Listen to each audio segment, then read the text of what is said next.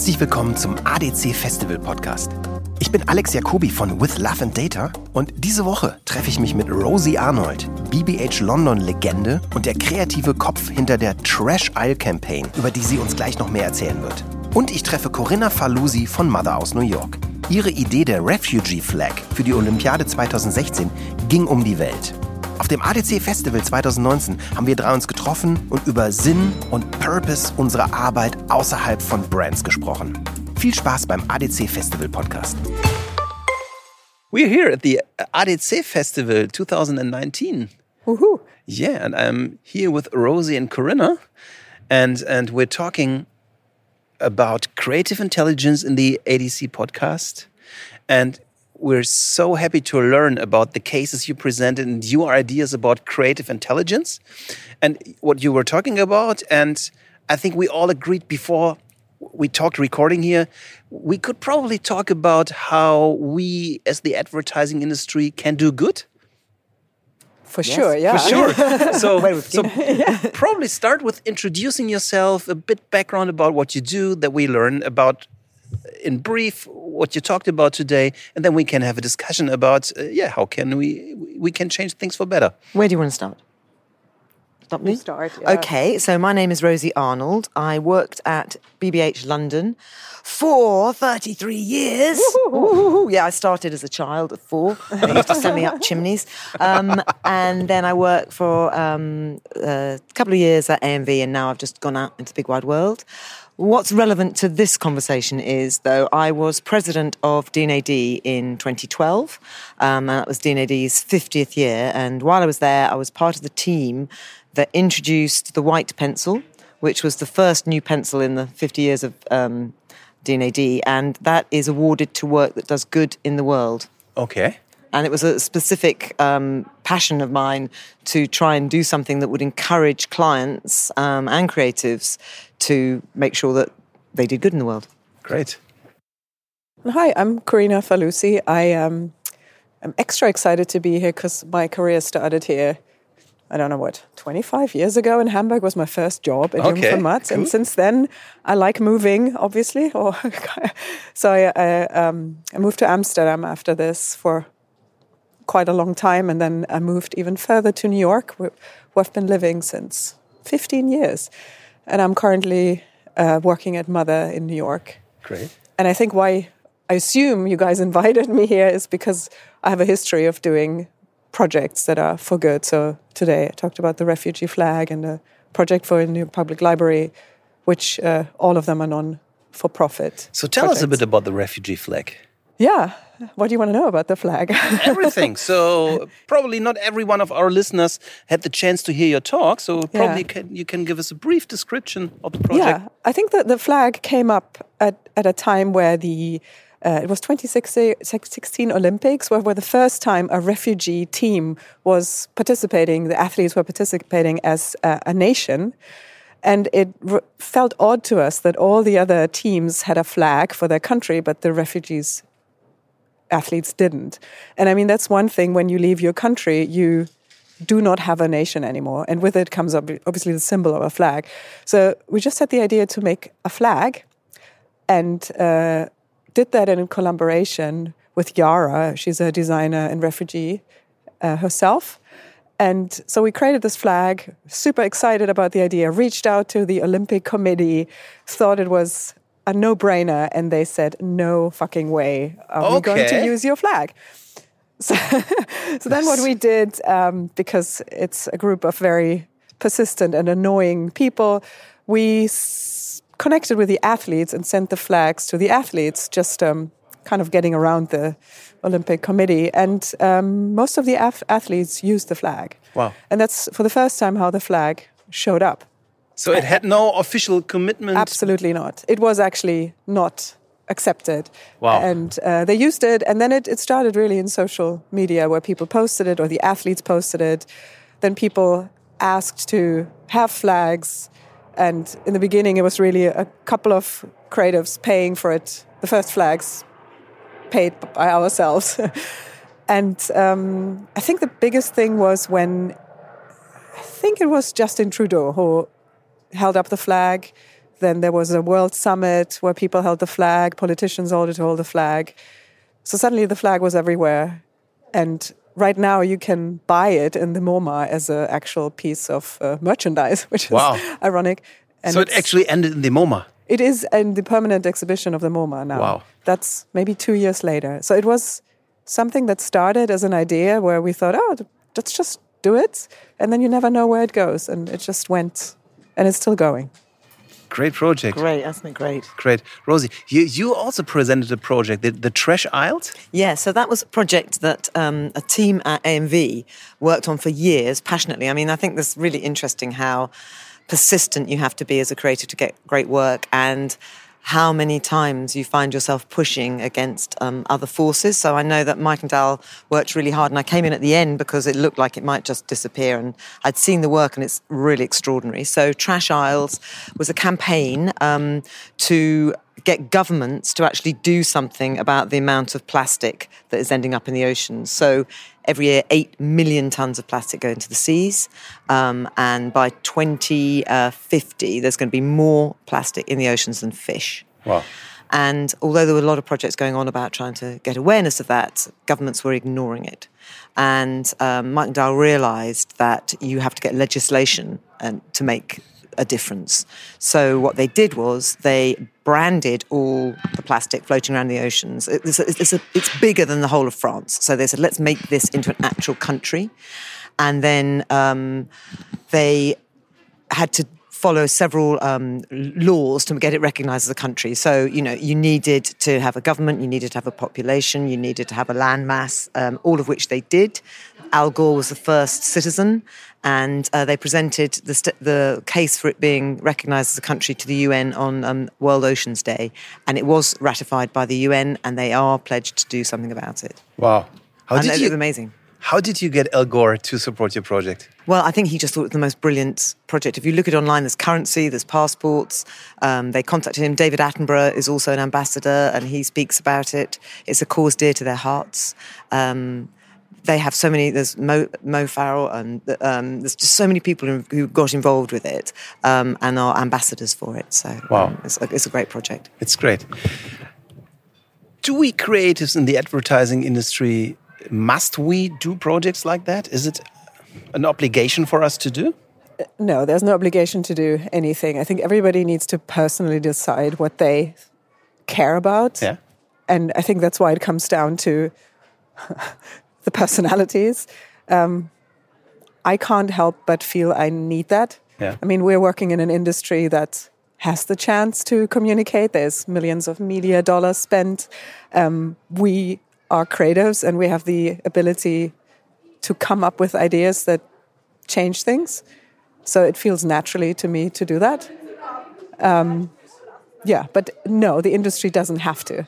Okay. I think there is still uh, there is obviously a value to um, selling detergent and doing that with the you know most simple product benefits. But I just for me something would be missing if not. Okay.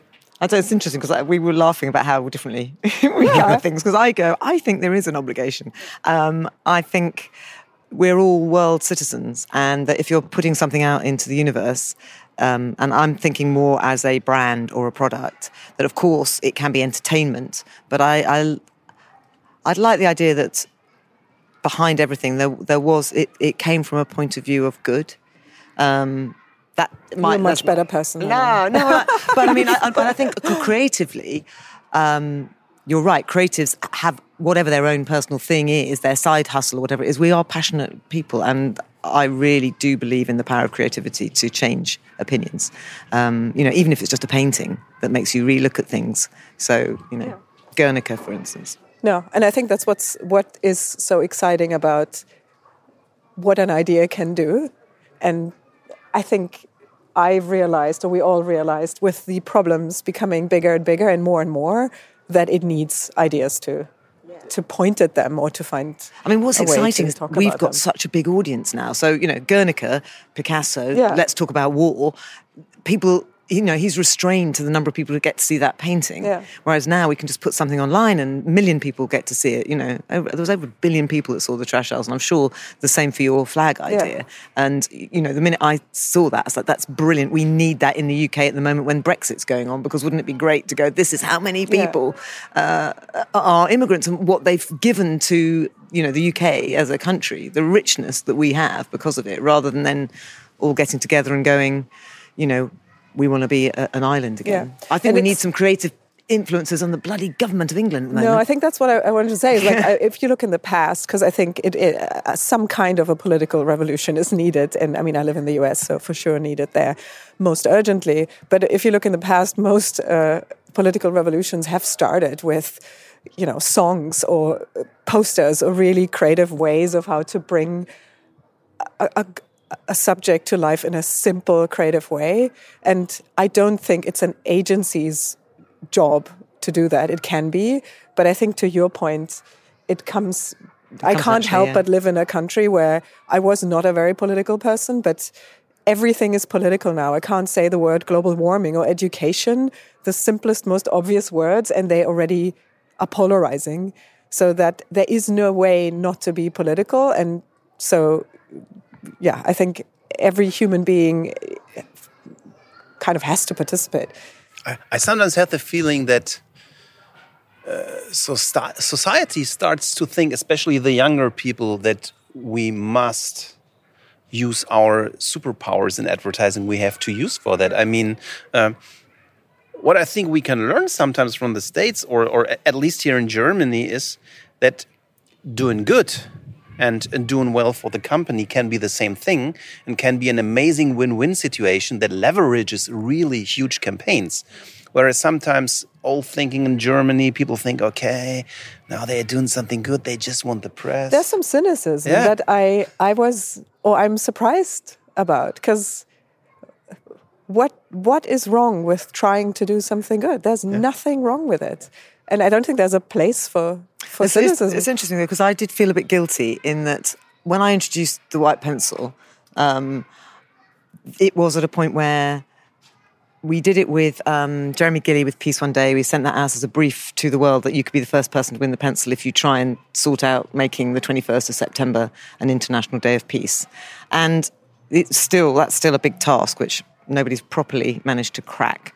Um, but it felt quite new and it felt, wow, this is great. It's going to encourage everybody. And then I feel there has been an element of cynicism of, of um, brands wanting to get the, the honourable badge about aren't we good, aren't we doing good, without really mind, being mindful about what that means for them as a company.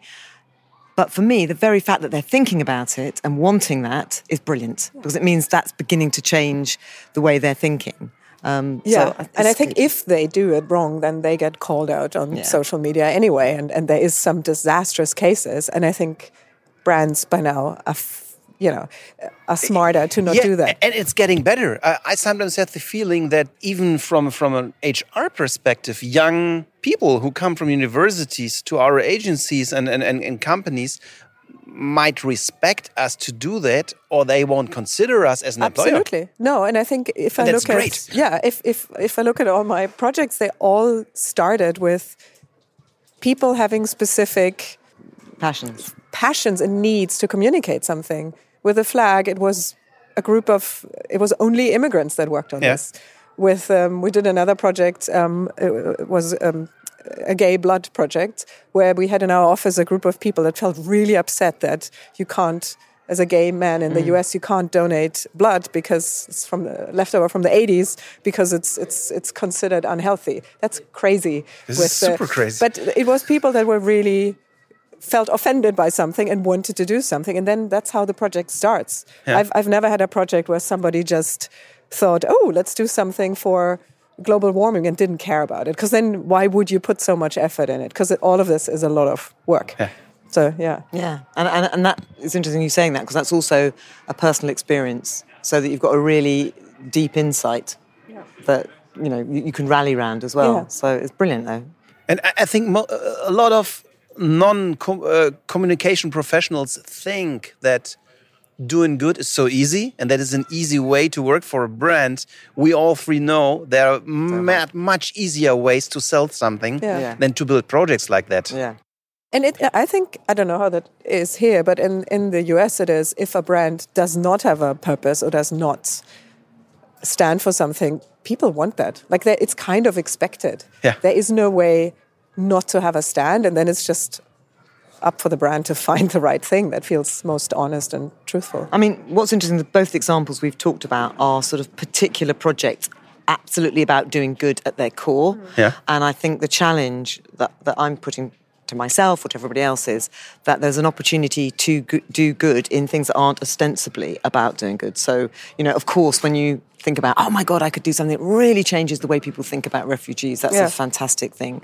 But on a daily basis, I might be faced with selling a chocolate bar Yeah. or, you know, a washing up Like just or doing dog good in your core business. But you can do good in that. And I think, you know, just as a word of encouragement to creators out there, you know, you may not have the brief on the table and you may not have, you know, your daily grind might not be that wonderful project that you're working on that lets everybody give blood.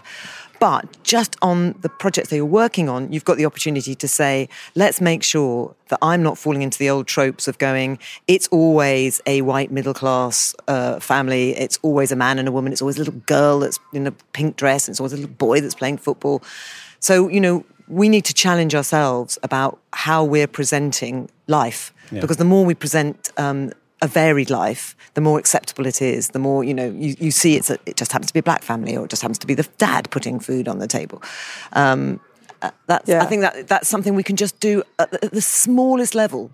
That has so much power. yeah, I- absolutely. I, yeah, I, I love that. That's uh, I love that you mentioned that and that you because that is also for good because it's a it's a wide and and I think the the responsibility from even choosing a director that is female over one that is male um, and just making sure even if you're an art director Yeah. you can make choices that I think change something.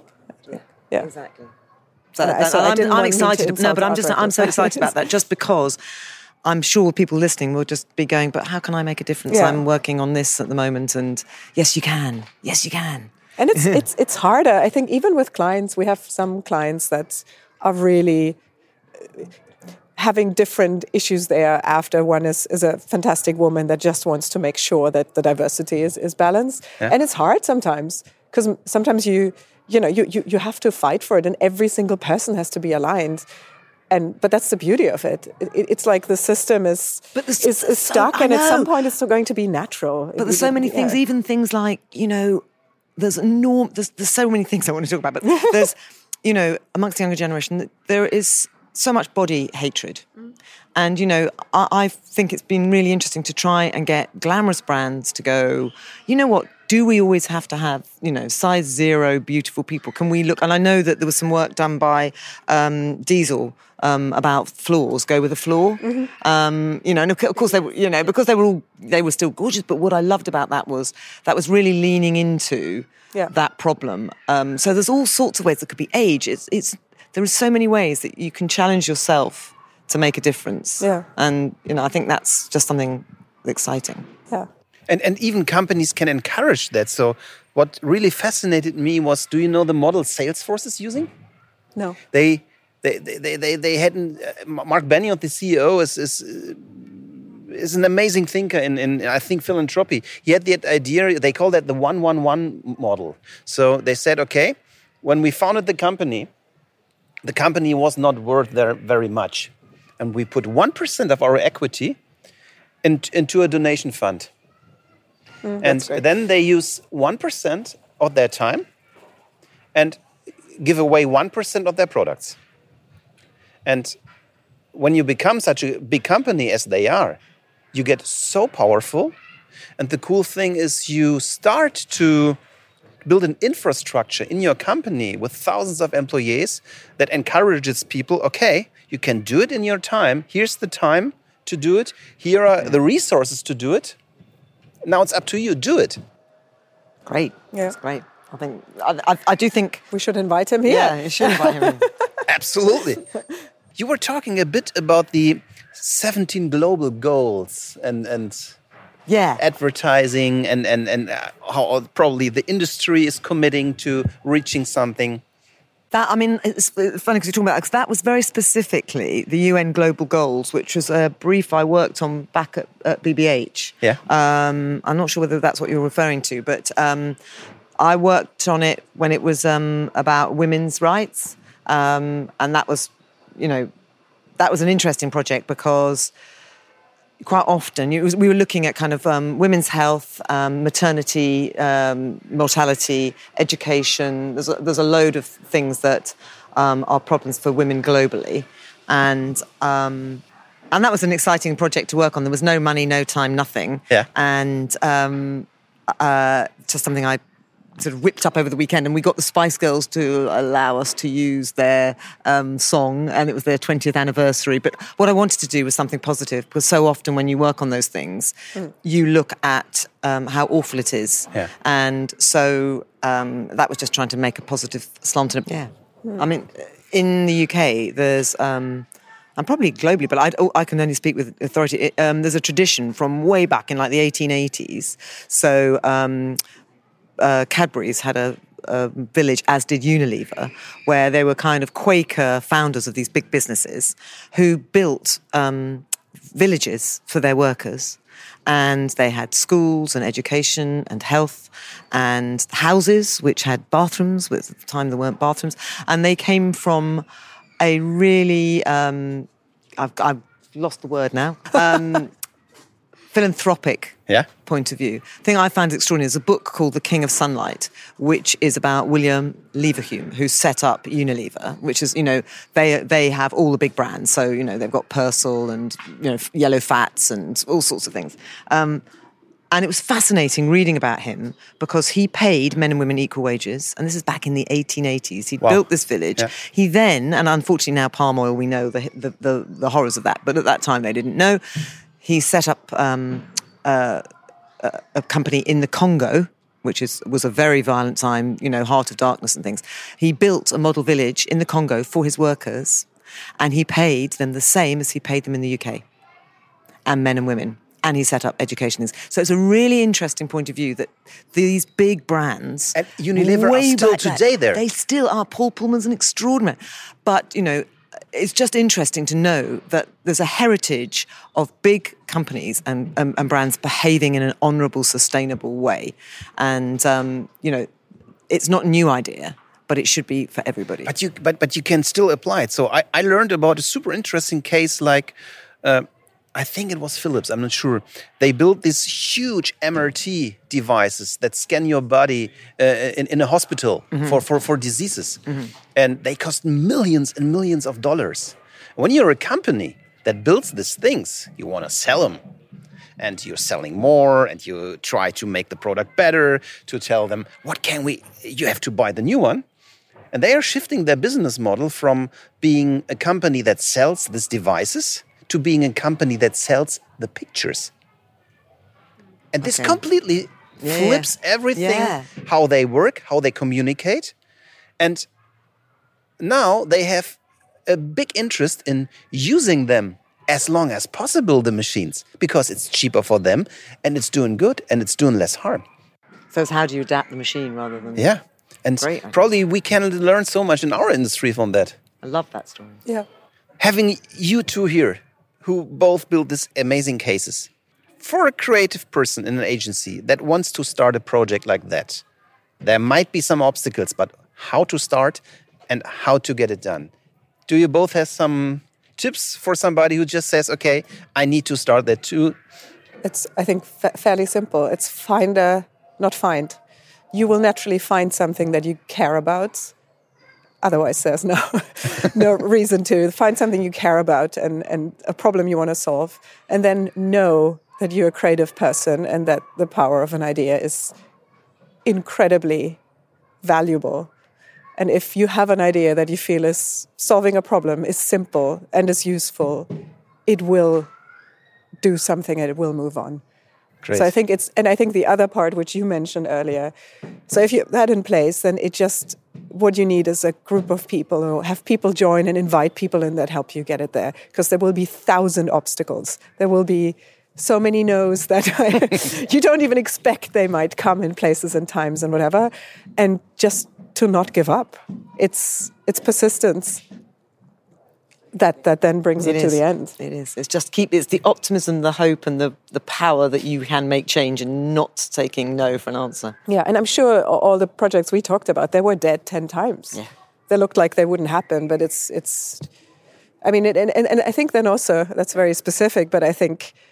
It, it's good to have a personality or, or, or, or or go around rules. It, it, if you hear no, there is ways to go around it. And yeah. that I think is, is really exciting then. And, and, probably the good news is we all, every successful advertising executive has the skills to bring ideas, new ideas to people. I mean, you're going to clients, you're pitching things, and it's not very easy. Not every client is saying, Oh, I was just waiting for that concept. Yeah. so probably we learn to use the skills we have to give us confidence to bring the even bigger cases. Yeah.